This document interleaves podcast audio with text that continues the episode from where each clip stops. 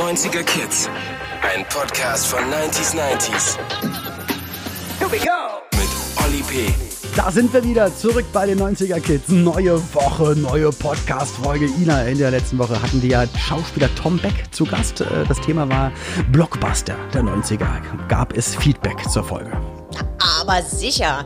Wir haben äh, uns natürlich wieder mal so ein bisschen auf die Suche gemacht nach einem äh, netten, besonders positiven Kommentar. Nein, einfach nach einem Es hat gedauert, aber da war er. Nee, um einfach mal zu schauen, ähm, ja, was da so das Feedback war. Und ich habe hier mal was rausgekramt. Hallo, ihr lieben Blockbuster der 90er. Für einen Filmfreak wie mich natürlich genau die perfekte Folge. Ich persönlich mochte ja auch die Blockbuster wie Bodyguard, Al Aladdin oder die Flintstones. Immer ein Filmabend wert. Bin gespannt auf die nächste Folge. Emma. Ja, Ey, ich habe direkt wieder Bock. Also ich, ich, ich mache mir immer eine Liste parallel, weil auch gerade durch die Kommentare kommen noch so viele Ideen von Sachen, die ich mir unbedingt noch mal angucken muss oder wo ich noch mal auf dem Handy gucken muss. Ja. Aber guck mal, früher damals ins Kino gegangen oder dann die Videokassette geholt oder dann irgendwann die DVD ausgeliehen und mittlerweile, ja, dann guckt man es auf dem Handy. Aber hat sich definitiv geändert die Zeit. Und danke, liebe Emma, danke für deine Vorschläge. Und ähm, ja, jetzt kommen wir zur heutigen Folge. Wir sprechen über Spielen in den 90er Jahren. Und ähm, da sprechen nicht nur Ina und ich miteinander, sondern auch der Boschi Daniel Boschmann vom Sat1 Frühstücksfernsehen ist heute unser ganz, ganz toller Gast. Und ähm, an was denkst du, wenn du an Spielen in den 90ern denkst?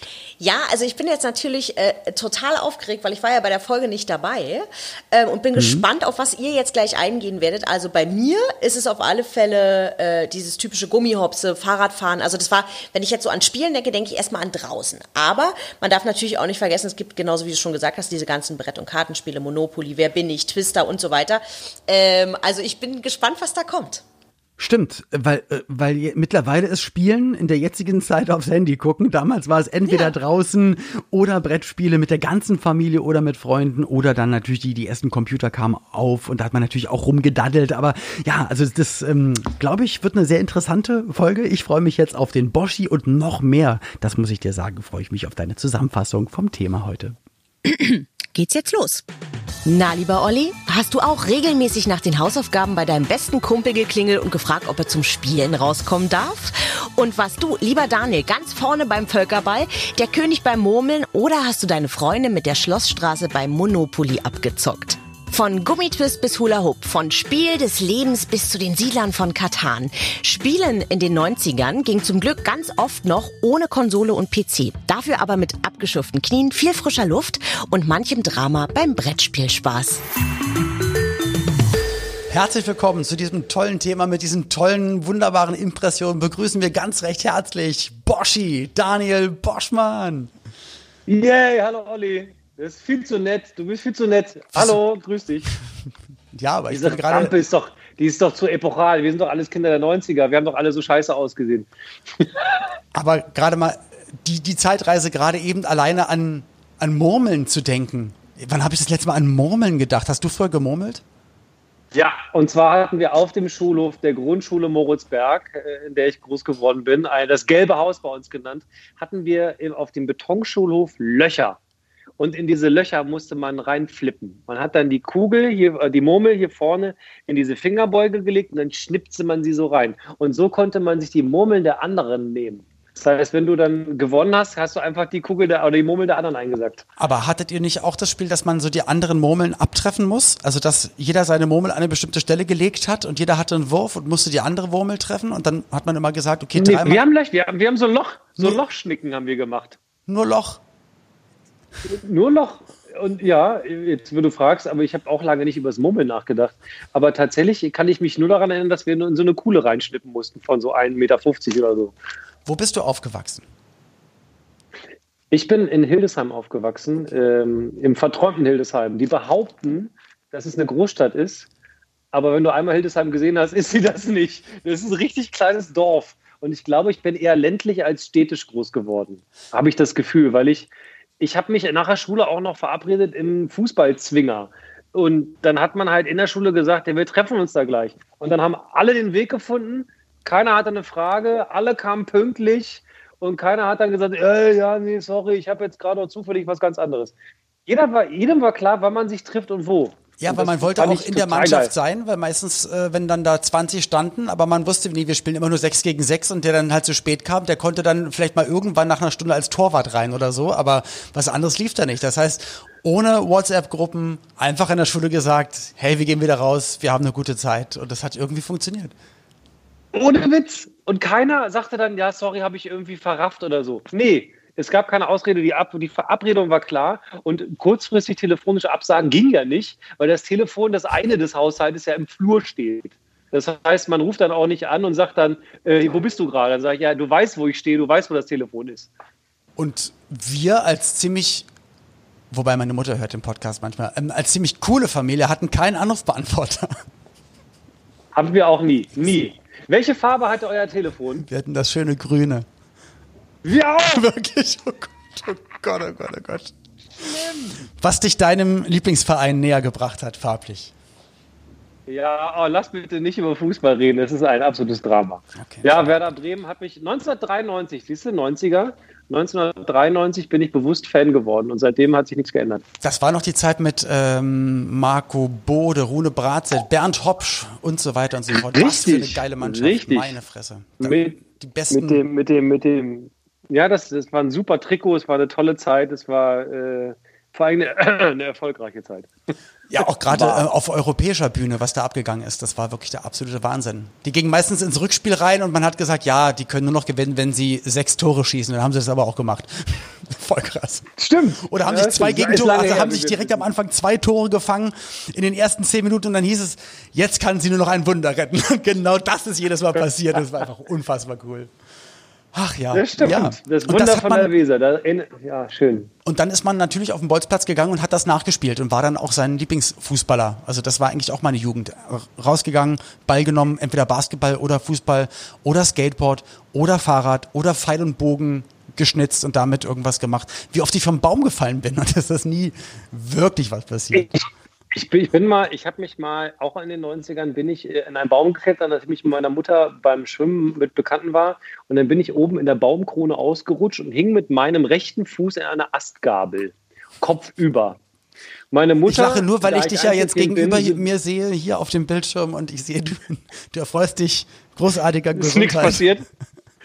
Aber du musst dir vorstellen, ich war, ich will nicht übertreiben, locker drei Meter hoch in diesem Baum, bin ausgerutscht, hing also mit einem Fuß in der Astgabel und wollte gerade zu meiner Mutter sagen, die Mutter von einem Einzelkind sowieso ein bisschen überprotektiv, wollte ich dann schreien, alles gut. Und bei dem Gut bin ich runtergefallen und knallhart auf den Kopf. Scheiße. Dann war mir übel, mir war schwindelig und im Auto habe ich so ein bisschen was von Elefanten erzählt, hat meine Mutter gesagt. Ich habe sonst keinen Bezug zu Elefanten. Und dann haben wir dann relativ schnell festgestellt, dass das auch eine sehr schwere Gehirnerschütterung ist. Aber das sind ja auch ziemlich gute Zeichen eigentlich, oder? Dass ich sie verstanden habe? Ja, das kann sein. Nein, aber boah, ey, das ist, ja, aber, also, ja, wie oft man von irgendwo runtergefallen ist und, aber deine Mutter war überprotektiv, meinst du? Also die ist da wirklich, ich, ich habe nicht das Gefühl, dass meine Eltern sich irgendwie geschert haben, welche auf dem Baum oder wirklich Pfeil und Bogen. Ich würde, würde ja, halt es würde heutzutage gesehen. nicht mehr stattfinden, dass sich Kinder Pfeil und Bogen noch vorne schön spitz an mit dem Taschenmesser im Baum. Guck hin, guck hin. Deswegen ist meine Mutter überprotektiv. Siehst du meinen Zeigefinger? Ja, sieht. Ich habe mir beim Schnitzen, siehst du diese, diese verformte Fleischform an meinem Zeigefinger, diese riesenlange Narbe? Ich habe mir für Pfeil und Bogen mit meinem Schweizer Taschenmesser, was ich offiziell nicht besitzen durfte. Ja, mein Vater hat wir alle nicht besitzen unter der Hand. Das. Ja. Ich, und mein Vater hat mir dann gesagt, pass auf, normalerweise schnitzt man vom Körper weg, aber wenn man die feinen Sachen macht, da muss man dann schon mal ein bisschen Kleinarbeit machen und so. Und jetzt war es so, ich habe halt dann, doof wie ich bin, längs des Astes mit meinem Zeigefinger gehalten, bin einfach zack rein mit dem Messer und irgendwie Millimeter vor der Sehne hat es aufgehört. Und dann bin ich mit diesem labbrigen Fleisch am Knochen, ich konnte den Knochen sehen, bin ich mit, ich weiß nicht, in Usain Bolt Geschwindigkeit nach Hause und habe dann geschrieben, Mama, wir müssen ins Krankenhaus. Und meine Mutter äh, hat das gesehen, ist fast in Ohnmacht gefallen. Zum Glück war eine Freundin von ihr da, eine Krankenschwester, und sie meinte, okay, komm, einmal Band rum und gib ihm. Und der Arzt hat mir dann gesagt, es war so kurz davor, dass dieser Finger entweder gerade für immer bleibt oder für immer eine Faust weil die Sehne sonst kaputt gegangen wäre. Hättest, also, du dir das, hättest du das äh, aus, aussuchen können? Was hätten Sie denn gern? Faust oder ich hätte, ich hätte an, anscheinend, äh, anscheinend hätte ich entweder so, was ist so immer, immer auf drei gezählt oder immer alles Picobello. Ja, ist wirklich wahr. Ist absurd, ne? Ich weiß auch nicht. Du, das, Scheiße, das, das, waren, das waren die frühen 90er, da war man medizinisch auf dem Land noch nicht so weit. Da waren wir froh, wenn du den Finger nicht abgenommen bekommen hast. Ja, aber genau, was du gesagt hast, man, natürlich hatten alle offiziell kein Schweizer Taschenmesser, aber das war natürlich auch gerade für die Jungs das Allercoolste. Manchmal kamen sogar Kumpels ja. mit Ninja-Stern. Und das war der allergrößte Knaller. Oder in den späten 90ern Butterfly-Messer. Kannst du dich erinnern? Ja, natürlich. Die Pose auf dem Schulhof. Klack, klack, klack, guck mal hier, ich kann links, rechts, links, rechts, klack, klack, klack, klack. Kann ich und jeder hat sich mindestens einmal geschnitten und niemand durfte das haben, aber jeder hatte so eins. Aber ich habe es gut auch, versteckt. Ja, aber das, das war definitiv, man, man, wollte es ja nicht einsetzen, um damit irgendwas Böses zu machen, aber man wollte irgendwie cool sein. So wie auch. Ähm, man wollte das, was man im Kinofilm gesehen hat, irgendwie in der Hosentasche haben. Bisschen Männlichkeit in der Hosentasche. Und wenn es ein Butterfly ist. Genau. Und ähm, bei mir war es dann irgendwann der, wirklich der Ninja-Stern. Wir waren auf Klassenfahrt und da gab es einen Laden, ich glaube, den gab es nur, weil da immer Klassenfahrt war. Und der hat halt wahrscheinlich immer an random neue Schulklassen, die ankamen, alles an Messern und Sachen verkauft, weil die waren ja nach ein paar Tagen eh wieder weg. Und er hat gute Geschäfte gemacht. Und ich hatte. Wie brillant, überleg mal. Also nicht verantwortungsvoll, aber brillant. Ja, rein wirtschaftliche. So. Ähm, eine Bekannte, also eine, eine Schulkameradin saß mir gegenüber und ich wollte so ein bisschen zeigen, dass ich ganz gut Linienstern werfen kann. Ich habe links angetäuscht, um dann rechts zu werfen. Da ich aber links angetäuscht hatte, sprang sie natürlich auch nach rechts. Und ich habe mir den in die Stirn, Stirn geworfen. Und gab natürlich. Das ist nicht dein Ernst. Ja, ja, volle Kante. Mit, mit Blut, mit alles offen, mit, ähm, ja. Und dann gab es relativ viel Ärger.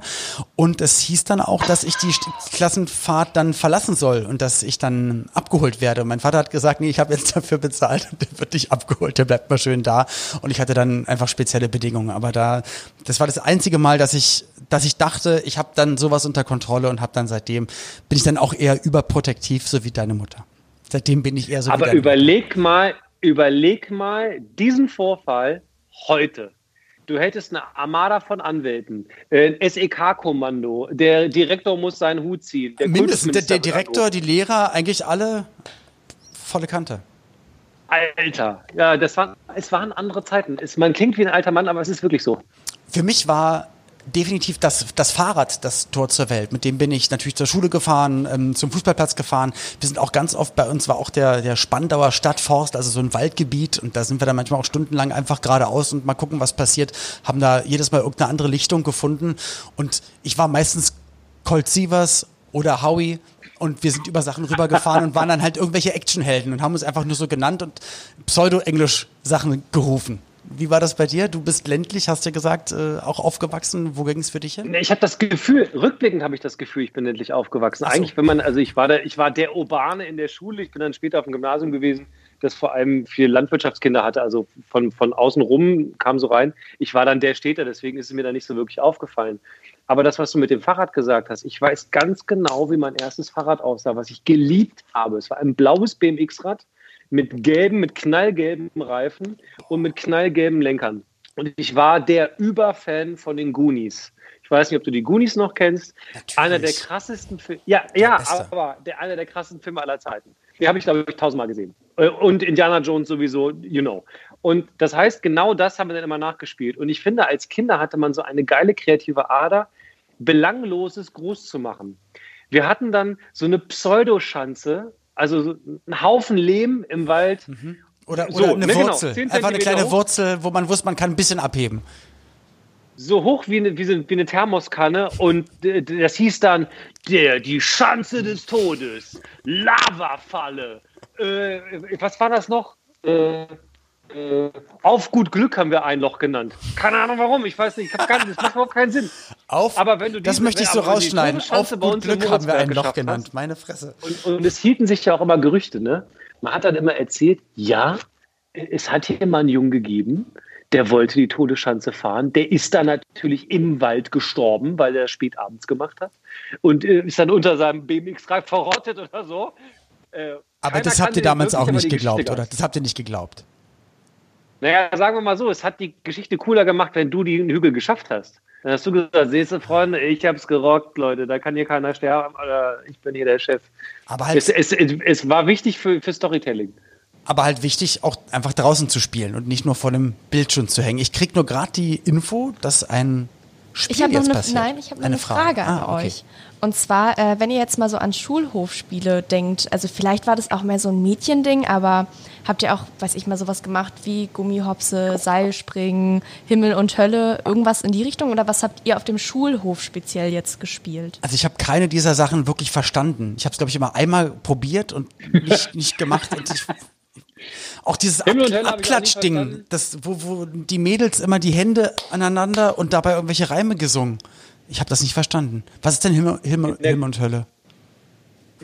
Das war doch mit diesem, äh, wo man so in so Kästchen mit Zahlen, glaube ich. Das Genau. Und da musste man das. Ja, und dann Das habe ich, habe ich auch wirklich, da bin ich exakt bei dir. Ich habe es nie gerafft. Es war mir aber auch zu komplex, weil das beste Fußspiel, äh, das beste Spiel der Welt Fußtrete war. Wichtig, man muss es auch Fußtrete nennen. Und zwar folgendes. Ähm, man fing an, quasi jeder mit einem Fuß nach vorne Ah, stimmt. Wir haben es hat genannt. dann in einen, in einen Stern, ja genau, erstmal hast du geguckt, wer unten, also unten liegt Gold, erstmal mal auch so. Ah, okay. Aber nee, jetzt gibt es ein, ein Gruppenspiel, pass auf, ein Gruppenspiel, äh, weiß nicht, es gibt bis zu sechs, sieben, acht, neun Leute. Jeder nimmt einen Fuß in die Mitte und alle treffen sich an der Fußspitze. Und dann springt man mit einem Ninja-Sprung weg und dann wird Reihe umgesprungen. Und wenn es dir gelingt, dem anderen auf den Fuß zu springen, dann ist der raus. Das ist ein brillantes Spiel, weil es so simpel ist. Du brauchst nichts außer dreckige Turnschuhe. Stimmt. Fußtrete. Fußtrete, das kann ich nicht. Siehste? Das große, ich überlege, ich denke nur gerade wieder als, als Format, so das, das, das große Sat 1 Promi. Promi-Fußtreten. Ja, genau. Genau. Das übrigens, ich schwöre dir, bei allem, was mir heilig ist, wenn du das, wenn du jetzt Hugo anrufst und dem sagst, wir spielen morgen oder wir spielen im September, spielen wir das große Promi-Schulhofspiel-Festival. das wird ein Erfolg. Und du kannst jetzt schon die Tantiemen einplanen. Ey, mega geil. Aber wirklich, das, das, das, Sat das 1 anrufen. Schulhof. Ich habe einen Kontakt. Ähm, wir haben jetzt gelernt, wir sind rausgegangen zum Spielen. Wir haben auf dem Schulhof gespielt, wir haben uns aufs Fahrrad gesetzt, wir haben ähm, natürlich auch mal zu Hause gesessen, bestimmt auch mal die manchen weniger, die manchen mehr Fernseh geschaut, aber es gab auch Brettspiele. Man hat sich wirklich hingesetzt. Äh, Damals habe ich auch schon Ewigkeiten nicht mehr gemacht. Und da gab es doch eine ganz große Bandbreite von Sagerland über Spitz Alter, dass du Sagerland nennst. ne? Das waren die Nicht geilsten dein Spielfiguren. Das waren die Plastikdinger, Diese- die waren die Plastiktannen. Die Plastiktannen mit dem, Mit dem- Pappkreis, äh, Und mit, mit dem so- Pappchip unten drin. Richtig, und die fand ich alleine, weil das so toll aussah, war für mich Sagerland das schönste Spiel, weil es so wertig war irgendwie. Dass du Sagerland sagst, ist die, das fass es nicht. Nee, mal ganz im Ernst, niemand kennt das.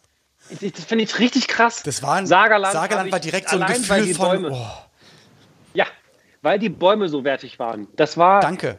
Ich kann mich erinnern, das war das erste Brettspiel, glaube ich, an das ich mich erinnern kann, wo, wo dreidimensional was passierte. Richtig.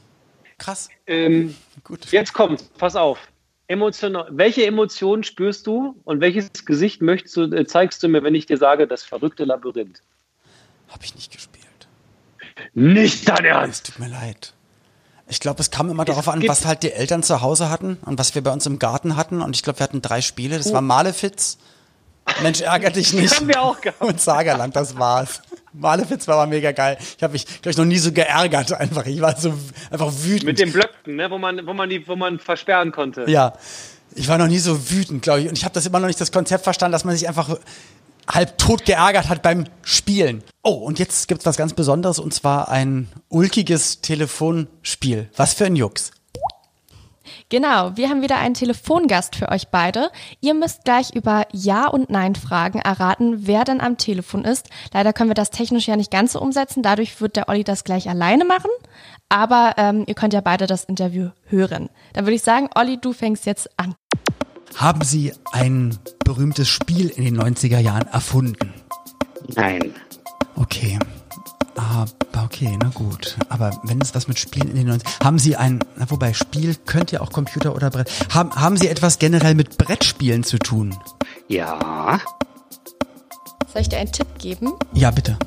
Mm, Es gibt ja auch immer sowas wie, ja, ich will gar nicht zu viel verraten schon, aber sowas wie, man kürt ja auch immer ein Spiel. Ja, okay, na gut, dann, dann kann ich es mir natürlich auch Ja? denken. In Ordnung. Ähm, ja, es gibt bestimmt auch, äh, so, so wie es für für alles mögliche Preisverleihungen gibt, gibt es bestimmt auch einen offiziellen Spielepreis. Haben Sie damit was zu tun? Ja, damit schon. Okay, ich bekomme jetzt hier gerade einen Zettel reingereicht. Eine Sekunde, dann spreche ich hier mit Herrn Tom Werneck, Leiter des Bayerischen Spielearchivs in Haar und ähm, ah, Jurymitglied vom Spiel des Jahres und auch Spieleentwickler. Also ihr Leben dreht sich rund um das Thema Brettspiele, Gesellschaftsspiele, Spiele, die ja, die dazu dienen, Menschen zusammenzubringen, die sich gemeinsam an einen Tisch setzen und gegeneinander spielen oder miteinander mitfiebern. Jetzt habe ich ja vorhin mehrfach Nein gesagt, aber jetzt ist die Antwort ja. ja, super cool. Das ist klasse. Ähm, wie, wie viele Spiele haben Sie denn schon begutachtet? Wie viele Spiele haben Sie denn als gerade als Jurymitglied denn schon durchspielen dürfen oder durchspielen müssen? So ähm, können Sie das beziffern? Das müssen ja mindestens Hunderte gewesen sein. Das ist überhaupt nicht zu äh, zu zählen. Die, ich hab, äh, bin ja eines der Gründungsmitglieder der Jury. 1979 ja. und ich war über 30 Jahre lang Mitglied der Jury. Boah, am Anfang waren das, Jahre. am Anfang waren das ja Größenordnung 60, 80, 100 Spiele, die wir per Anno hatten. Und je länger die Zeit vorschritt, desto größer wurde der Markt und umso mehr Spiele kamen heraus. Und irgendwann waren das per Anno Hunderte. Ich kriege jetzt zurzeit immer in der Größenordnung zwischen 600 und 800 neue Spiele jedes Jahr auf den Schreibtisch. Das also ist das ganz schön viel. Zählen, da, das zu zählen ja, ist das, unmöglich. Das, das, das ist unmöglich, aber auch das ist ja fantastisch zu sehen, wie viele Menschen sich mit dem Thema Spiel beschäftigen. Und jeder träumt natürlich als Spieleentwickler. Da gibt's ja auch welche, die dann mal einen, einen Zufallstreffer haben, aber es gibt ja auch viele professionelle Spieleentwickler, die schon viele große Hits gelandet haben. Aber da träumt natürlich jeder davon, mal den, das Gesellschaftsspiel des Jahres oder des Jahrzehnts äh, generell zu entwickeln. Gehen wir mal ganz kurz in die 90er Jahre zurück. Was denken Sie in den 90ern? Was war da das größte Spiel? Was war da der, der Spiele-Hit der 90er? Also da waren natürlich äh, Spiele, die sich als Dauerbrenner etabliert haben. Ganz allen voran die Siedler von Katan. Mhm, klar. Die dieses Jahr 25 Jahre Jubiläum feiern. Also die sind jetzt Mitte der 90er Jahre, kam das Spiel auf den Markt, wurde Spiel des Jahres und war der, ist ein Welterfolg geworden. Das gibt's in, ich weiß nicht wie viele Sprachen rund um den Globus. Wahnsinn. Und wenn man sich die 90er Jahre anschaut, wie ein Brettspiel, ein Gesellschaftsspiel damals sein musste und man sich die jetzige Zeit anschaut, ist es so, dass ein neues Spiel unbedingt auch virtuell oder auch parallel digital gespielt werden muss? Oder gibt es das immer noch ganz große Spielehits, handgemacht, analog, Brett auf dem Tisch und los geht's? wenn man sich mal einfach diese Zahlen anschaut, was jedes Jahr an Neuerscheinungen in Deutschland auf den Markt kommt, dann ist es ja so deutlich, dass das eine wirkliche Brettspielszene ist. Mhm. Man muss sich ja mal vorstellen, wie viele Schachteln da über den Markt gehen. Der so Markt setzt ungefähr eine halbe Milliarde um. Und jetzt, wenn man mal einen Durchschnittspreis von, sagen wir mal, 20 äh, Euro nimmt und das so 500 durch 20 teilt, dann hat man viele, viele, viele Millionen Schachteln. Jetzt, wenn man von einer Schachtel ausgeht und sagt, das sind 25 oder 30 oder 40 Millionen Schachteln, äh, und an jeder, für jede Schachtel setzt man mal an, drei, vier Spiele und das wird, äh, das Ganze wird also dann drei, fünf oder zehnmal gespielt. Dann geht das in unermessliche Zahlen von Menschen, die begeistert spielen. Und da braucht man sich also über die Konkurrenz von den elektronischen Spielen eigentlich keine Angst mehr zu machen. Denke ich auch. Ich meine, es gibt definitiv für, für beides seinen Markt und seine Fans, aber das Brettspiel und ähm, muss ich sagen, ist, ist eher sogar das Spiel, was die Leute zusammenbringt, was man gemeinsam spielt und nicht nur dann alleine spielt und auf dem Monitor guckt. Von daher finde ich ganz, ganz toll, dass Sie hier heute bei mir in der Leitung äh, waren und boah, wirklich ähm, jahrzehntelang mit dafür gekämpft haben oder auch dafür zuständig waren, dass ganz, ganz viele tolle Spiele den Weg über die Entwickler über die Jury, dann über den Handel den Weg nach Hause zu den Leuten gefunden haben. Dann vielen, vielen Dank für diesen Einblick, lieber Herr Wernick. Dankeschön. Gerne. Bis dann. So, ähm, ja, danke für die tolle Überraschung, aber dann kommen wir jetzt mal zurück. Wir waren gerade noch bei beim Malefiz-Spiel und du beim verrückten Labyrinth. Was ist denn da, was ist da passiert? Was musste man da machen? Das verrückte Labyrinth ist ein Brettspiel, äh, auf dem Karten verteilt werden und du musst Gegenstände sammeln, so wie, weiß ich, eine Spinne, ein Skorpion, ein Schatz, ein Amulett, ein Stern. Das Problem ist aber, dass du äh, nur in bestimmten Straßenverläufen gehen kannst. Das heißt, du kannst Karten so legen, dass sie dann halt gerade eine Rechtskurve machen, wenn du aber eigentlich eine Linkskurve brauchst. Mhm. Und du kannst immer nur aus diesen Karten setzen. Das ist, glaube ich, ein, das Spannende ist, es ist ein Würfelfreispiel, soweit ich mich erinnern kann. Und du kannst Leute rausschieben. Das heißt, wenn du ganz am Rand stehst auf so einer Straße, also das Spiel bist hat sich du, bewegt. wenn einer die gleiche Straße. Nee, du hast, äh, Brettspiel Ja. von oben gesehen, Vogelperspektive. Ja. Und es gibt bestimmte fixe Punkte ganz aus und jeweils versetzt immer dazwischen. Und dann kannst du äh, Straßen schieben. Ah, also immer eine okay. Reihe frei. Eine Reihe geblockt und eine Reihe frei. So. Und dann schiebst du den vielleicht raus. Und das ist so viel Hass und so viel Eskalation. Äh, Also da ist Mensch ärger dich gar nichts gegen. Mensch ärger dich nicht. Das verrückte Labyrinth, dafür gibt es auch mehrere Varianten. Ich glaube, das gibt es heutzutage sogar so in so, ein 3, in einer 3D-Variation. Das, das war ein Megaspiel. Die, die Purge Edition einfach mal. Aber komisch, ne? Dass eigentlich der Inhalt von ganz vielen Spielen auch ist, dass du deine Familie, deine Liebsten um dich herum komplett in den Wahnsinn treibst, den die Häuser wegnimmst bei Monopoly, sie in den, in den Urin stürzt. Hotel, hast du Hotel gespielt? Kennst du das?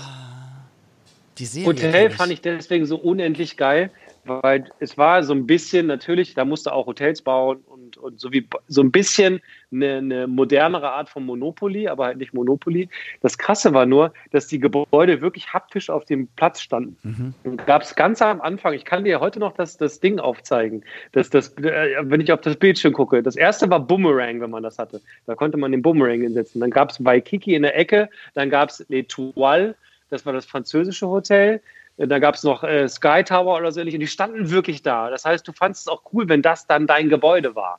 Das Aber war dann ein richtig so- gutes Spiel. Aber dann ist es ein bisschen wie bei Sagerland eigentlich oder auch beim Labyrinth, dass es nicht einfach nur in Anführungsstrichen plump ein Brett war, wo einzelne Figuren drauf standen, man hat gewürfelt und ist am Ende bei vielen Spielen einfach nur entweder nach vorne gegangen oder man wurde rausgekickt, sondern ja, dass es da noch mehr Ja, Ebenen genau. gab. Ja, stimmt, cool.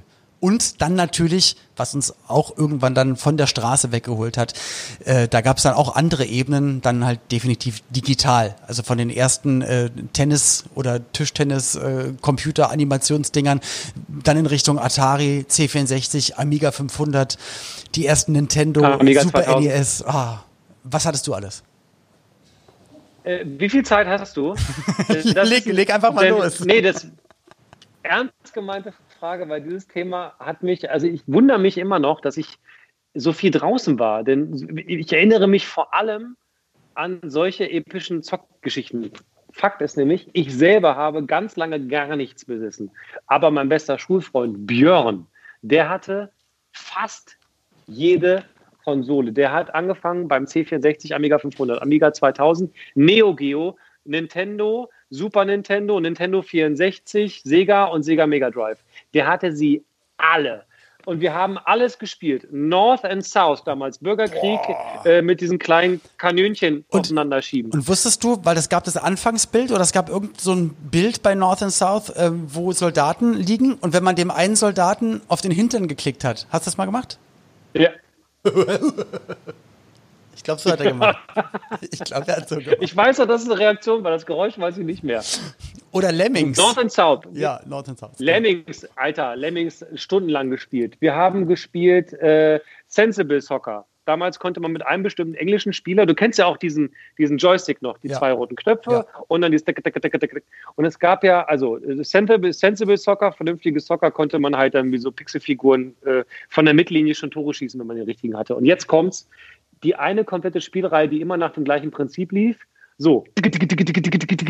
World Games, California. Games, alle möglichen Games, ähm, also Summer Games, California Games mit Hacky Sack und, äh, und Frisbee werfen. Es war immer das gleiche Spielprinzip und wir haben es vergöttert. genau, ob 100 Meter Lauf oder Stabhochsprung, das war, man musste so schnell wie es geht, von links nach rechts und dann irgendwann Und auf dann- Rot drücken, genau. Und eins meiner ersten Genau. sexuellen Erlebnisse war definitiv ähm, mein C64. Ich habe das von meinem Vater geschenkt bekommen zu Weihnachten. Ähm, er hat das, glaube ich, von seinem Arbeitskollegen einfach abgekauft und das war dann das Weihnachtsgeschenk. Ich habe mich halb tot gefreut, weil ich war der Letzte in unserem Freundeskreis, also unter uns Kumpels, der dann endlich einen C64 hatte. Und es gab dann Strip-Poker. Samantha Fox Strip-Poker.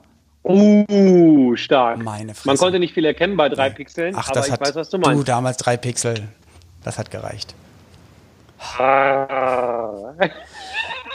Die Pixel an der richtigen Stelle, das ist das Geheimnis. Vor allem die, vor, vor allem die Spiele, von denen wir jetzt noch denken, die waren dann beim Amiga 500 schon mega fortschrittlich von der Grafik. Weil wir kannten ja noch den Vergleich zu Atari davor. Wenn wir das jetzt wiederum sehen würden, wir, man kann sich da gar nicht mehr so reindenken. Also wir haben, wir haben zu Hause gespielt, wir haben digital gespielt und natürlich auch dann, wir sind Ja. auch, also ich bin meistens auch, meine Mutter ist glaube ich immer noch sauer, dass ich nie so gerne zu Hause Freunde eingeladen habe, weil ich es auch immer toll fand, bei anderen Freunden zu spielen, weil die halt immer mehr Spielzeug, noch mehr He-Man-Figuren zu Hause, Transformers, Mars, die hatten alles, äh, Star Wars-Figuren, plus die Computer und noch eine coole Stereoanlage, wo wir noch perfekte Musik hören konnten, mit der Disco-Beleuchtung, mit diesem Ding mit so drei Lampen, die dann so im Takt geleuchtet haben. Das war einfach das Größte. Ich hatte tatsächlich auch, was so ein Equipment angeht, gar nicht so viel. Ich hatte dann eher so Bälle, Fußbälle, Handschuhe für Torwart. Ich habe Tennis gespielt und so ein Kram. Meine Eltern haben mir da immer so die, diese Sportsachen oder Skaten zum Beispiel. Ich war ja Inline-Skater, so Halfpipe später dann, Oh, äh, äh, Quarterpipe, Grinden. Ich hatte so, so ein Arlo Eisenberg war mein Vorbild. Arlo Eisenberg Mhm. war, äh, war so der Street-Gott. Der hatte Baggy Pants bis, bis zum Hacken eigentlich. Den fand ich mega. Das fand ich immer Ähm, wirklich atemberaubend und total verwegen von den Burschen, die, äh, die Inliner gefahren sind mit so breiten Hosen, wo du immer so dachtest, die, die muss doch unter die Rollen kommen. Das ist doch ein Millimeter vor, packt sich auf die Fresse. Aber das ist doch lässig Teil aus. des Spaßes, habe ich genauso gemacht. Das ist doch Teil des Spaßes, das gehört doch mit dazu. Du musst einen Grund haben, warum du dich auf die Fresse legst. Freust du dich, wenn, ich meine, es kommen ja alle modischen Stile wieder. Ähm, wenn die Baggy Jeans kommt, excited yet? Äh, nee, äh, äh, ganz klares Nein. Danke. Ich kann ja auch genau sagen, warum. Ich habe Windhundbeine. Meine Beine sind ungefähr so breit und so dick wie ein Streichholz. Und du kannst dir Aber vorstellen, dass bei so meinen eine, aber dann Spackelbeinen. ist so eine Baggy gar nicht so schlecht, weil dann sieht man das nicht. Ja, da würde man meinen, dass sie kaschiert. Aber Würde wenn der Wind von der meinen, Seite der- kommt. Genau, wenn der Wind kommt, sieht aus wie ein Fahnenmast.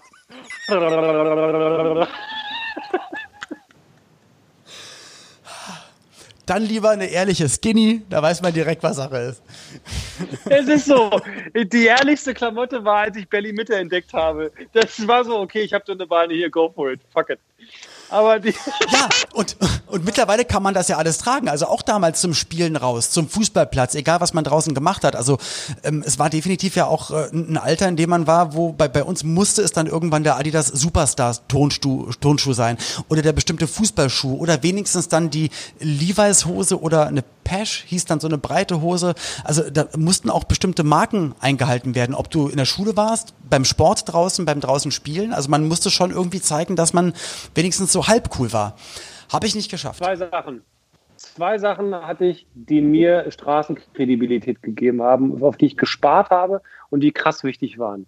Eine kackbraune Plastik-Dickies-Hose. Oh ja. Dickies, die Marke mit Oh, diesem ja. Hufeisen. Das war die coolste Hose, die ich hatte, die habe ich getragen, bis, die, bis jede Faser freiwillig aufgegeben hat, gesagt hat, wir können nicht mehr, die Hose ist im Eimer, lass uns ziehen, dann habe ich sie begraben.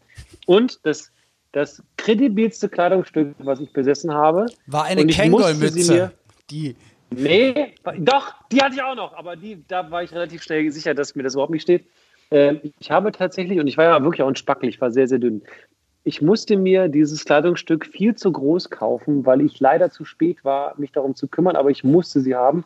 Und zwar eine weiß-blau-rote Helly Hansen Jacke. Ja, Die Segeljacke. Und ich habe mir die wieder bestellt. Ich habe genau die, von der du gerade redest. Ich weiß nämlich genau, welche das ist. Und die, ähm, die, gab, Ja. die haben sie neulich nochmal neu aufgelegt. Und ich habe nochmal alle Echt? Portale durchforstet. Ich habe mir nochmal die gelb-blaue, dicke Wendejacke, habe ich mir auch nochmal besorgt. Mega. Unfassbar geil, Mann. Und meine Frau fragt dann immer, aber jetzt, was, was denn jetzt? Ich dachte, jetzt ist sie im Schrank. Und jetzt weiß ich, dass sie Ja. wieder da ist. Bei ganz, ganz vielen Sachen. Ganz viele Spielsachen und Anziehsachen der 80er, 90er. Meine ganzen verbotenen Agassi-Hosen. Das ganze Zeug, was ich natürlich nur anziehe. Die Jeans mit der, die, die mit Stonewashed der, mit der Radlerhose äh. Radlerhose. Ja. geil, Mann. Das ist. Ich habe mir, ich habe mir als erwachsener Mann, als ich dann endlich mal mein eigenes Geld verdient habe, habe ich mir Sachen aus meiner Kindheit gekauft, um mir zu beweisen, dass ich sie hatte. Ja. Genau, genau, das, genau das. Und dann hatte und ich auf einmal. Es war mir scheißegal, ob das gut aussieht. Ich wollte so ein Patrick Ewing-Schuh nochmal haben. Natürlich. Mit so einer mit Re Reebok Pump-System. Ich sah aus wie ein Affe. Ich sah aus wie ein Affe. Kannst du dich an den Puma Disc noch ja, erinnern, wo man nicht, ja, wo man klicken musste im Kreis drehen? Ja. Ich hatte den einfach nur, weil ich gesagt habe, ich habe den jetzt, jetzt mache ich das. Aber auch bei Spielzeug habe ich es im Nachhinein dann nochmal nach äh, durchgezogen, weil, weil ich dann halt manche Spielsachen von meinen Eltern nicht bekommen habe, weil wir uns das nicht leisten konnten. Und es kommen immer noch Pakete zu Hause an. Das Rancor-Monster zum Beispiel von, äh, von, von Star Wars. Dann fragt meine Frau, was ist denn, was ist denn Ach da? So. Mach doch mal auf. Und dann ist dann da einfach ein braunes Monster, wo man den Mund auf und zu machen kann. Und sie guckt mich dann nur kopfschüttelnd an und dann, ja, du verstehst es nicht. Aber es ist einfach nur ein ganz, ganz tolles Gefühl, dass es jetzt einfach da ist und ja, in der Garage. Ja. Es geht, es geht nur darum, dass man sich selber bewiesen hat. Der man kleine Daniel von damals würde dir jetzt, oder der kleine Olli würde dir jetzt die Hand geben und sagen, Olli, hast du richtig, hast gut, du richtig gemacht. gut, gemacht. Herzlichen endlich Glückwunsch. Du hast es dir endlich geholt. Ja. Ich finde dich cool. Ja. Darum geht's doch. genau, darum geht's am Ende des Tages. Ach, schön. Dann haben wir zwar viele Kilometer voneinander entfernt unsere Kindheit erlebt, aber doch relativ viele Parallelen. Welchen Jahrgang bist du? Genau 80. 80. Das heißt, ich bin, ich bin Jahrgang 80, werde dieses Jahr 40 am 14.10. Und ich habe die, damit habe ich ja eigentlich die Essenz der 90er exakt mitgenommen. Aber voll Mit zehn Jahren, mit zehn Jahren in dieses, in dieses Jahrzehnt zu starten, war so, okay, Freunde, ich habe jetzt dieses ganze Grundschulding kapiert und jetzt bin ich so ein Junge, der so eigene Meinung hat und jetzt kann die Pubertät kommen. Und dann mit der, mit der ausklingenden Pubertät Richtung Jahrtausendwende, das war schon ziemlich geil, muss ich sagen. Und ich fand auch die Null immer cool. Also ich konnte ja immer easy weiterzählen. Null und zack, mit 20 bin ich, mit 2000 bin ich 20 Jahre alt, fand ich immer geil. Und du hast alles mitbekommen, so wie ich natürlich auch alles mitbekommen habe. Der Anfang vom Computer, von um, man hat noch Schallplatte so halb von irgendwelchen Leuten mitbekommen, aber Kassette gehabt, dann kam die CD, dann kam MT, MP3, es kam das Handy, es kam das Internet und wir haben diesen ganzen, die ganze Entwicklung, diese komprimierte Mega-Entwicklung innerhalb dieser 10, 15 Jahre komplett aufsaugen können. Zwei Fragen an dich. Sie. Was war dein erster Computer? Äh, war ein C64. C64. Meiner war ein Highscreen, Phobos Highscreen 386 DR-DOS. Und was konnte man damit machen? Nix. Man, das, ich habe meinen ersten Personal Computer nur gekauft, weil ich gerne Solitär spielen wollte. Ich hatte, ich weiß nicht, wie das immer hieß, 486er, 5, ich wollte nur, was meintest du gerade? Mein erstes Spiel war Shoot. Das war eine 5 ein Viertel Diskette. Das kennt heute kein Schwein mehr. Das waren diese wabbeligen Disketten. Ja. Die waren nicht, die waren die größten, die waren größer als die größeren, genau. Dreieinhalb Zoll waren von Werberteam und diese so. Wabligen, hm? da hat man die so reingedrückt und dann so einen Bügel rumgedreht mhm. und dann konnte ich mein erstes Spiel spielen, das hieß Shoot. Und es war nichts anderes, als mit dieser klobigen äh, äh, Phobos Highscreen Maus Sachen wie in einem, wie in einem Schießstand auf einer Kirmes abzuschießen. Das war das Spiel. Und ich habe es gespielt. Und danach kam irgendwann Indiana Jones als Click-Adventure. Aber das kann dir auch keiner mehr nehmen. Das kann, ja, ja, genau. Aber den, den Computer würde heute auch keiner mehr nehmen. Und Frage 2? Hm. Frage 2, wie hieß dein erstes Handy? Ähm, es, Oder was, ich weiß, es war, ein, es war ein Sony Ericsson und es konnte, und das habe ich dann leider erst zu spät mitbekommen, weil alle meinten damals, es war bei, ich glaube, es war bei gute Zeiten, schlechte Zeiten sogar, direkt am Anfang, als ich zu der Serie gewechselt habe, haben sich alle Schauspieler das geholt und hatten ganz ach, ich weiß gar nicht, was die alles hatten. Und ich fand das aber ganz, ganz toll, das Modell, weil ich den Klingelton ulkig fand.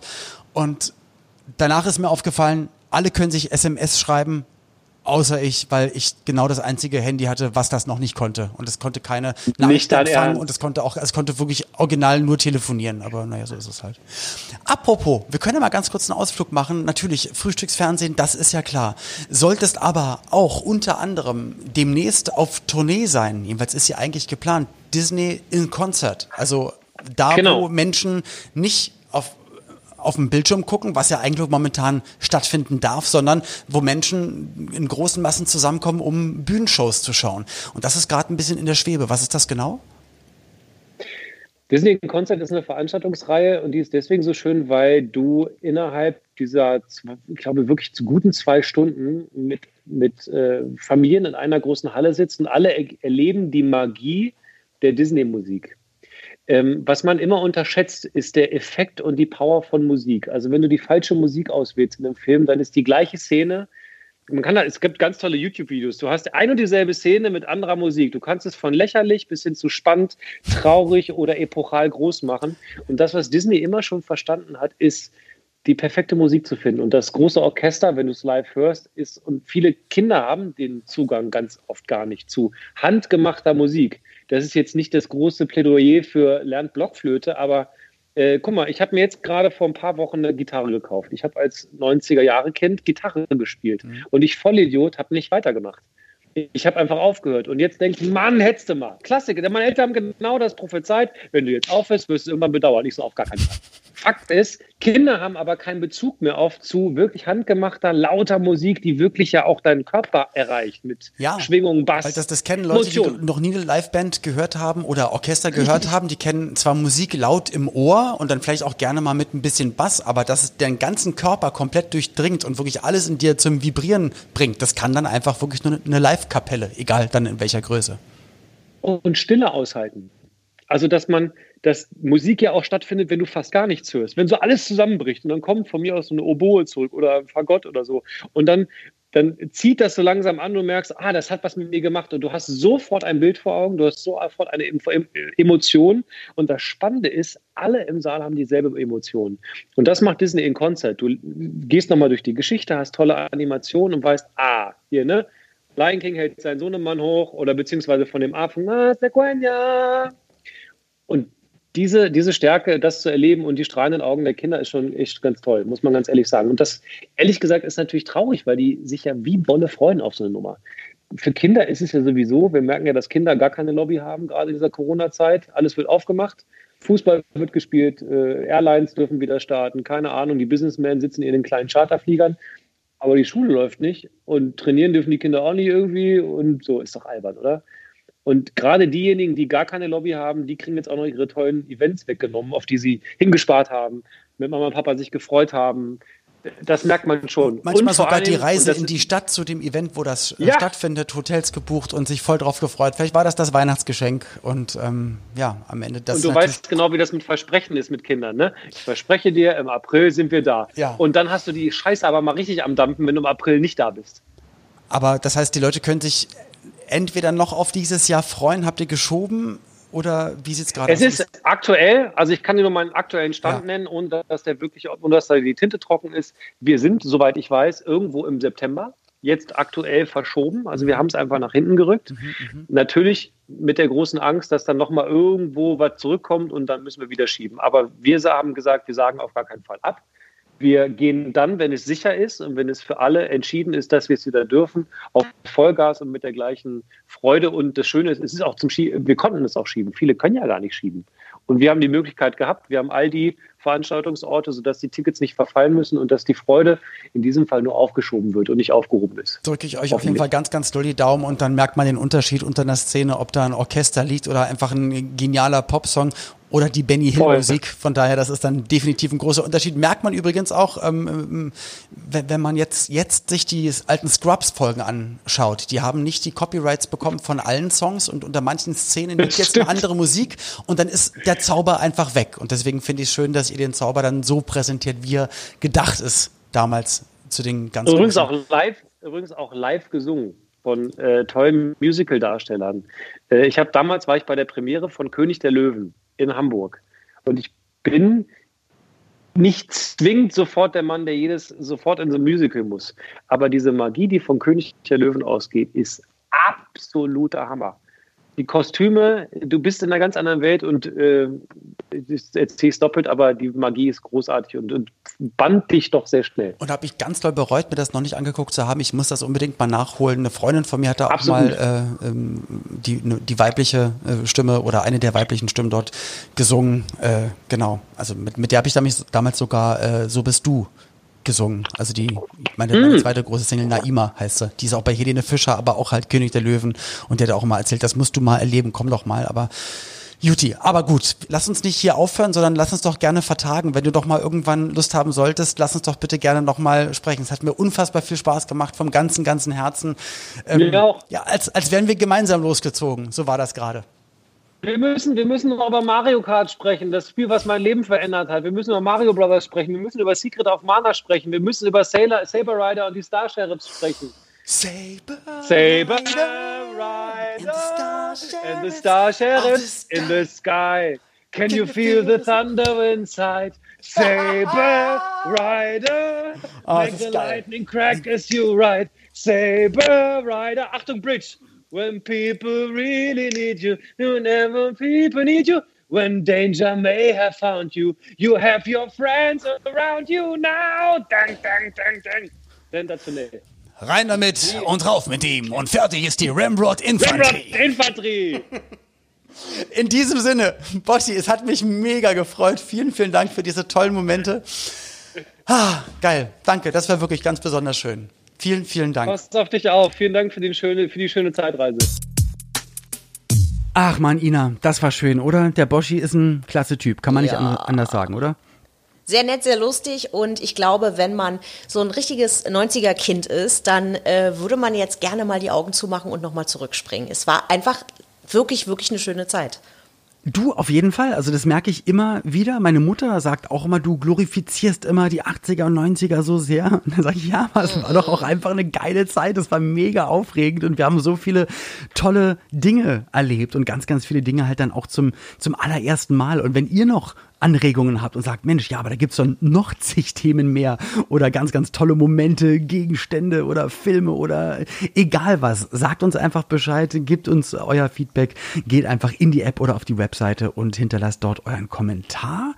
Ja, und äh, wenn ihr jetzt gerade erst eingestiegen seid, weil ihr Boschi-Fan seid, und äh, ihr könnt gerne auch noch die anderen Folgen anhören. Wir haben da wirklich mit äh, Angelo Kelly gequatscht, äh, mit Jasmin Wagner, also mit Blümchen, unter anderem über Girlbands gesprochen, mit Ines Andioli über Zeitschrift der 90er, mit Matze Knob über Fußball in den 90ern und so weiter und so fort. Also liebe Ina, ich glaube, da haben wir ein Viele tolle Füllhorn. Folgen, ja, ja. ein Füllhorn an Themen und an tollen Gästen. Genau, und äh, ich finde, da kann man ruhig auch mal reinklicken und ansonsten einfach in der nächsten Woche beziehungsweise die nächste Folge, die danach kommt, anklicken. So wird's gemacht. Ähm, ja, ich leg mich jetzt wieder hin, weil ich stehe einfach immer nur noch auf, um hier meine Zeitreise zu starten. mit euch, liebe 90er Kids, und mit dir, liebe Ina. Und bis dahin, ja, bleibt gesund, passt auf euch auf und alles Gute. Bis zum nächsten Mal. Tschüss. 90er Kids. Ein Podcast von 90s 90s. Der Radiowelt für alle Musikstyles der 90er. In der App und im Web. 90s90s.de